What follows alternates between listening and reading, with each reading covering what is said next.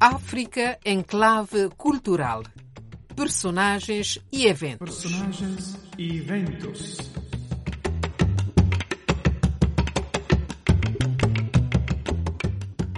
Saudações desde os estúdios da Rádio Vaticano. Eu sou Dulce Araújo e hoje, sempre com o nosso parceiro Filinto Elísio, da Rosa de Porcelana Editora, trazemos à vossa atenção dois eventos de extrema importância para a afirmação cultural da África no contexto mundial os dois congressos de escritores e artistas negros realizados, o primeiro em Paris em 1956 e o segundo em Roma em 1959, tendo este contado com uma mensagem do Papa João XXIII.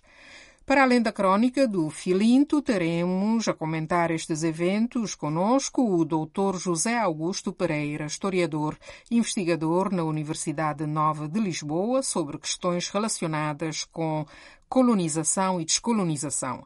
Ele é também autor e coautor de diversos estudos acerca de Cabo Verde e da Guiné-Bissau. Para começar, uma peça musical por ele sugerida. Monangambé, letra de António Jacinto, interpretação de Rui Mingas, EP de 1975.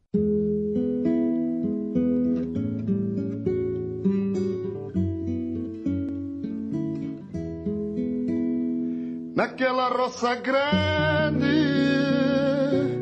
não tem chuva, é o suor do meu rosto que rega as plantações.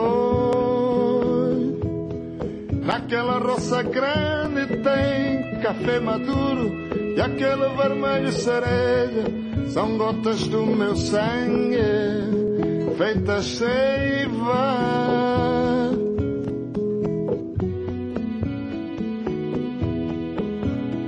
O café vai ser torrado, pisado, torturado, vai ficar negro da cor do contratado, negro da cor do contratado. Perguntem às aves que cantam, aos recatos de alegre serpentear e ao vento forte do sertão.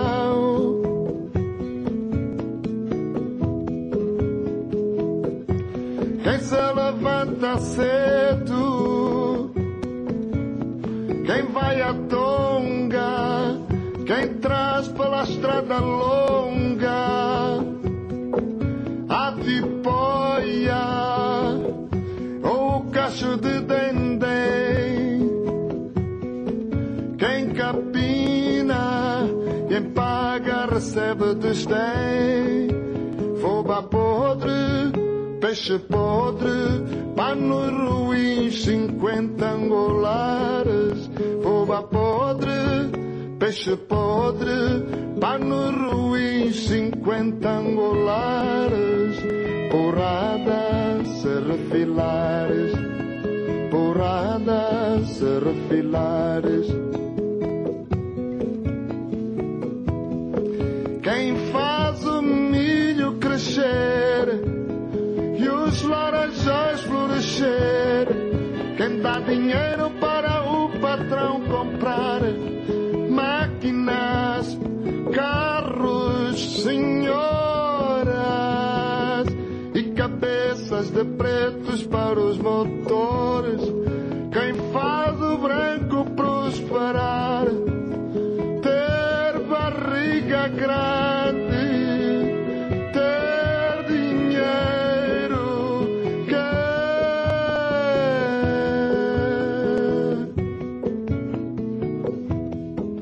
As aves que cantam, os regatos de alegre serpentear, e o vento forte do sertão responderão.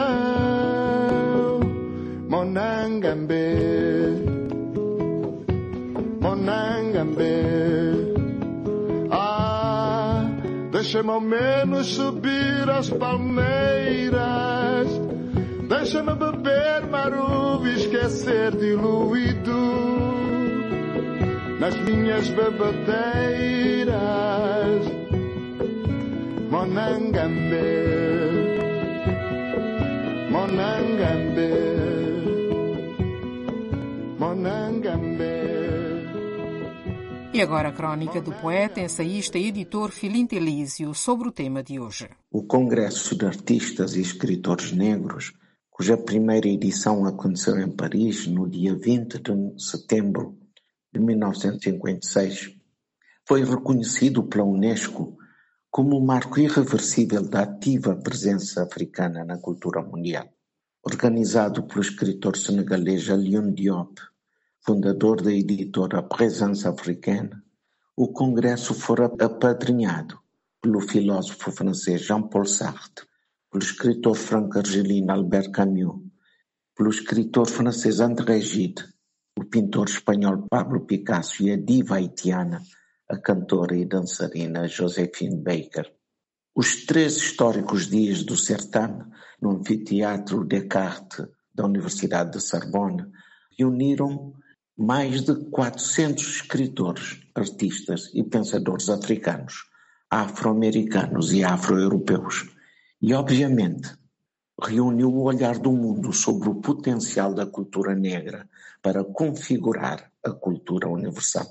Assim, nas sessões plenárias e nas mesas redondas participariam figuras como o poeta senegalês Leopoldo Sédar Senghor, o poeta martiniquense Aimé Césaire, o escritor nigeriano Wole Soyinka, o psiquiatra martiniquense Frank Fanon, os escritores norte-americanos James Baldwin e Richard Wright, o historiador senegalês Sheikh Anta Diop, o escritor maliano Amadou Ampateba, a poeta cubana Nancy Morricone, o poeta malgache Eduard Andrians Silant Ianarivo e o intelectual angolano Mário Pinto de Andrade, entre outros. As grandes linhas de reflexão e dos debates centraram-se na valorização da cultura produzida por africanos e afrodescendentes, assim como na alienação e no ostracismo cultural que as africanidades estavam devotadas devido ao sistema mundial de matriz ocidental através do colonialismo e do imperialismo. Algumas intervenções mais emblemáticas abordaram o racismo e a estrutura de quebra de referências das identidades e das culturas negras, a definição de que a relação colonial, a par da expropriação e do saque, objetiva a subalternização dos esquemas culturais do colonizado. Foi um enorme e transcendente momento de reconstrução e de reformulação dos discursos que giravam em torno do lugar da cultura da cultura negra e do movimento negritude na nova ordem mundial após o fim da Segunda Guerra Mundial. O impacto do primeiro Congresso de Artistas e Escritores Negros foi grande e determinou diretamente a superestrutura das posições anticoloniais nos anos 50 e 60, assim como a primeira leva da descolonização da África e o afrontamento anticolonial dos povos então colonizados por Portugal, em que o regime do Estado Novo, de matriz fascista, recusava a autodeterminação dos povos e a independência das suas possessões ultramarinas. Claramente, apercebe-se a influenciação entre a movida que levara ao primeiro congresso e os antigos estudantes nacionalistas africanos em torno da Casa dos Estudantes do Império e do Centro de Estudos Africanos em Portugal na segunda metade dos anos 40 e, e a primeira dos anos 50, como Amílcar Cabral, Alda de Espírito Santo, Mário de Andrade, António de Agostinho Neto, Noémia de Souza e Marcelino dos Santos, entre outros, todos intelectuais e estudiosos da cultura e da identidade, muitos deles já participantes das dinâmicas editoriais e culturais da presença africana dirigido por Alioune Diop. Aliás, não terá sido por acaso a criação do Partido Africano da Independência da Guiné e Cabo Verde, PIGC, na cidade de Bissau, tendo à frente Amílcar Cabral, e a criação do Movimento Popular de Libertação de Angola, MPLA, na cidade de Luanda, tendo à frente Mário Pinto de Andrade, ambos nesse emblemático ano de 1956.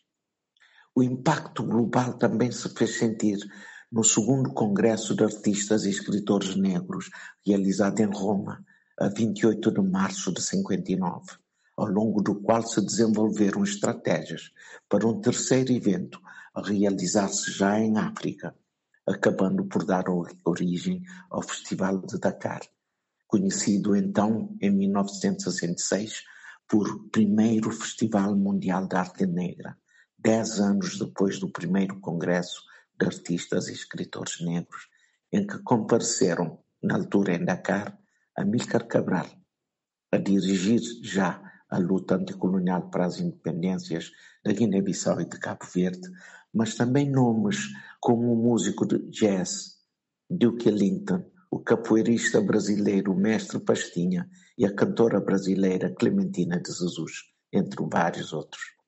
Tudo isso, de há sessenta e sete anos, deu flores e frutos, resultado das independências de vários países e na continuação da reflexão e do debate sobre o papel da cultura como património da humanidade. Tudo isso pode ser sintetizado na visão de Amílcar Cabral, que não esteve fisicamente presente em Paris no primeiro Congresso de Artistas e Escritores Negros, mas que estava em espírito, rezando a sua célebre frase de que a libertação é um ato de cultura. Mais uma pausa musical, sempre por sugestão do doutor José Augusto Pereira, Fausto, Castigo para o Comboio Malandro, álbum Procder Vier, LP 1974, letra de António Jacinto. Esse comboio malandro passa, passa sempre com a força dele. Ué, ué, tequetem, tequetem, tequetem. O comboio malandro passa, nas janelas muita gente. A boa viagem, adeus homem. De ganas bonitas, quitandeiras de lenço encarnado levam cada no Luanda para atender. E, e, e, aquele vagão de grades tem bois. Mu, mu, mu. Tem outro igual como este dos bois, leva gente. Muita gente como eu, cheio de poeira, gente triste, gente triste como os bois, gente que vai no contrato.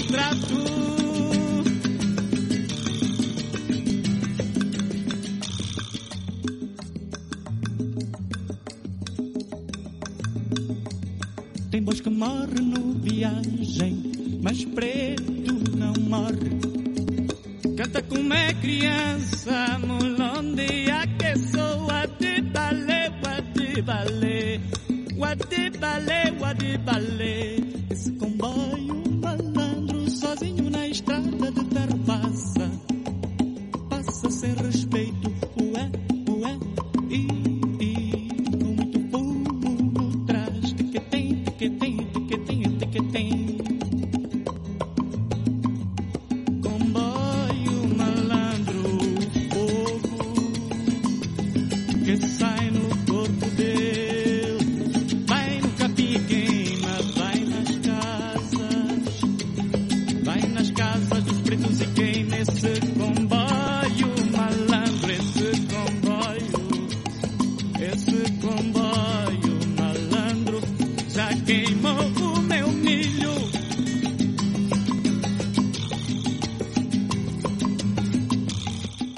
Vamos agora ouvir as palavras do nosso historiador sobre o contexto que despoletou a realização do primeiro Congresso de Escritores e Artistas Negros, realizado, recordamos, em Paris, na Universidade Sorbonne, em setembro de 1956. O contexto está muito marcado, em primeiro lugar, pelo fim da Segunda Guerra Mundial, pelas possibilidades que a Segunda Guerra Mundial abriu para uma reconfiguração política das lutas dos africanos dentro e fora do continente do continente africano pela sua emancipação, pela sua libertação.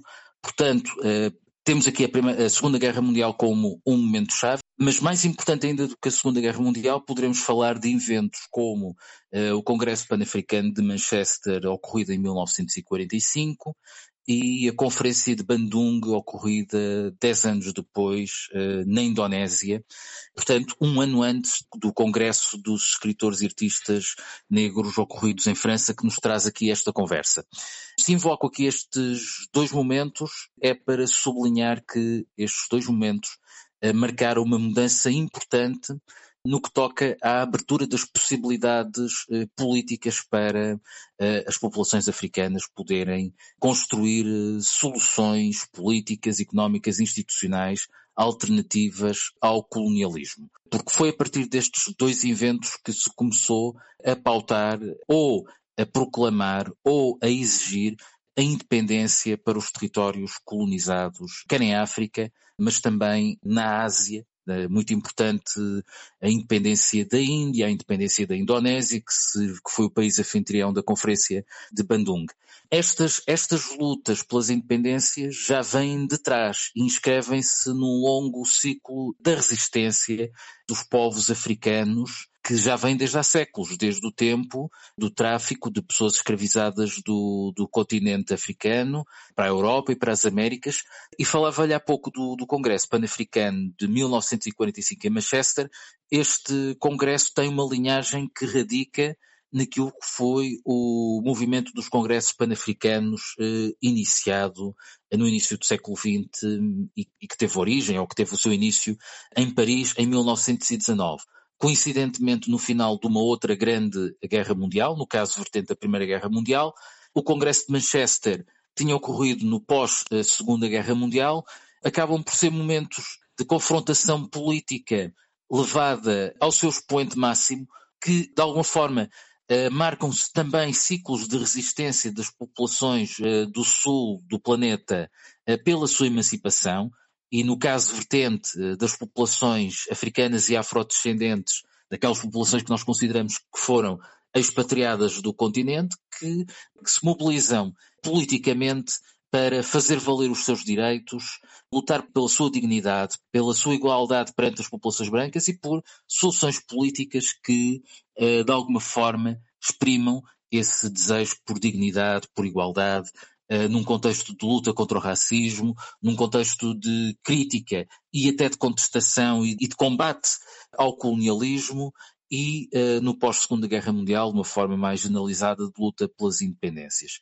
Portanto, estes dois congressos de escritores e artistas negros que tiveram lugar em Paris em 1956 e Roma em 1959 são dois momentos importantes uh, de afirmação cultural dos escritores negros, de uma afirmação através do vincar e do sublinhar da especificidade cultural das populações africanas, através das suas expressões de cultura, dessa afirmação é vincada perante as sociedades europeias que se recusavam em reconhecer essa mesma especificidade e uh, num momento de afirmação uh, destas populações africanas pelas suas independências.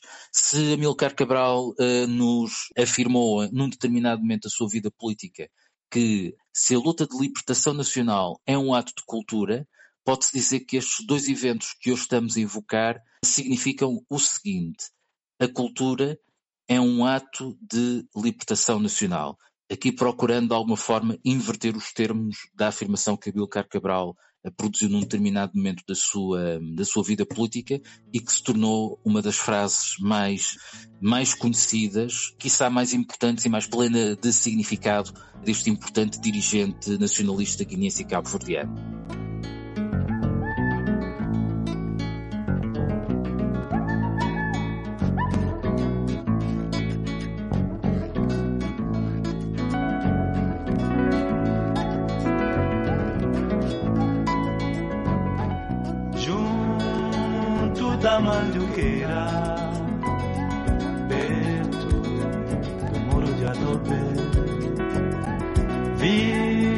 surgir um marimbondo. Marimbondo. Vinhas unindo. Cazuza. Cazuza. Vinhas unindo. Cazuza. Cazuza.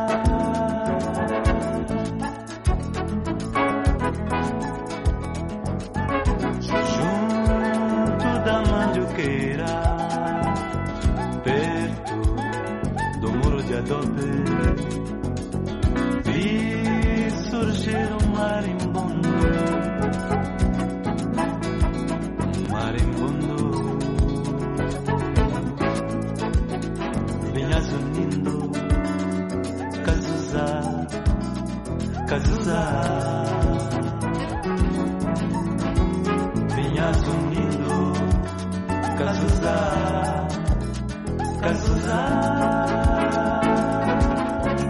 Era uma tarde de janeiro, tinha flor nas acácias e tinha abelhas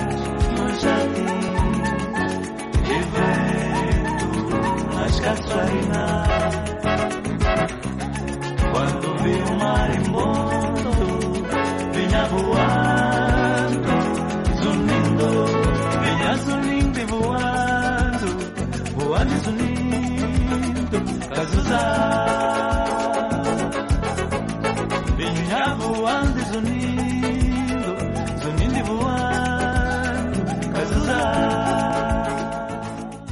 A que ouvimos agora era Valdemar Bastos em Maribondo do LP Estamos Juntos, 1984, uma outra preferência musical do Dr. José Augusto Pereira. Como referimos no início, o Papa João XXIII dirigiu uma mensagem ao segundo congresso em que eh, ele reconhecia e apoiava o esforço dos africanos pelo reconhecimento mundial da sua cultura.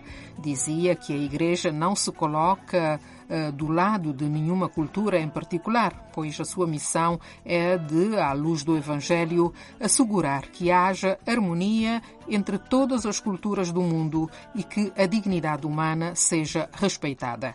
E é isso que ele pedia aos congressistas para terem em conta ao procurarem a afirmação da cultura africana no mundo. Eis o comentário do Dr. José Augusto Pereira a esta mensagem. Eu creio que essa, essa mensagem, enfim, pode enquadrar-se uh, claramente numa, enfim, num certo tem, pode colocar-se uma filiação daquilo que depois veio a ser, vieram a ser as posições do, do Paulo VI relativamente à questão colonial, à luta dos povos africanos pelas independências, expressa mais tarde naquele ato de grande significado simbólico que foi o facto do Papa Paulo VI, em 1970, ter recebido os líderes do AIGC, do MPLA, da Frelimo, entre outras organizações, na sala de paramentos do Vaticano. Portanto, é aqui, de facto, um momento simbólico que tem, obviamente, tradição num certo pensamento de setores da Igreja relativamente à questão colonial, embora tenhamos aqui que sublinhar também a circunstância de, no caso português, existirem alguns setores da Igreja profundamente vinculados com o projeto colonial uh, desenvolvido pelo Estado Novo e alguns, alguns setores da Igreja ligados à missionação que já desenvolviam uma prática, uma prática de evangelização, uma prática pastoral que poderia colocar em causa os princípios desse mesmo, desse mesmo colonialismo e que, por essa via, eh, também ficaram debaixo de olho das autoridades coloniais portuguesas. Portanto, certamente que essa, essa mensagem, essa mensagem tem que ser enquadrada neste pano de fundo, que eu aqui acabei de expressar. É necessário sublinhar que muitos destes intelectuais vão afirmar a necessidade ou o caráter intrinsecamente violento da luta, ou neste caso a necessidade de se recorrer à luta, à luta contra o colonialismo pela violência, porque a violência era em si uma das características principais do modo como se desenrolava uh, o colonialismo uh, no, continente, no continente africano. E para entendermos esta perspectiva temos que, de alguma forma, recorrer aos escritos de Franz Fanon, que é uma figura uh, chave para se perceber o pensamento de resistência ao colonialismo neste período, embora naturalmente também tenhamos que lembrar outras vias para, para a defesa de posturas de, de anticolonialismo e de combate à presença colonial das diversas potências europeias, encarnadas por figuras como Leopoldo Sedar Senghor ou Fouet Boigny, da Costa de Marfim, que defendiam uma via mais dialogante ou de diálogo com as potências coloniais como forma de chegar, de chegar aos mesmos objetivos de eh, fim do colonialismo, de afirmação de países independentes, eh, da afirmação de facto desta nova fase das relações internacionais e de uma afirmação de um continente libertado das potências coloniais neste mesmo quadro. eh, de, de, relações internacionais. Não nos resta que agradecer ao historiador José Augusto Pereira, cuja extensa ilustração do contexto destas temáticas encontrareis na nossa página web em www.vaticannews.va pt. Obrigada também ao Filintelísio da Rosa de Porcelana Editora pela crónica, a vós que nos escutais e até a próxima quinta-feira, sempre aqui na Rádio Vaticano. E para concluir, Susana Baca com Cristo Negro.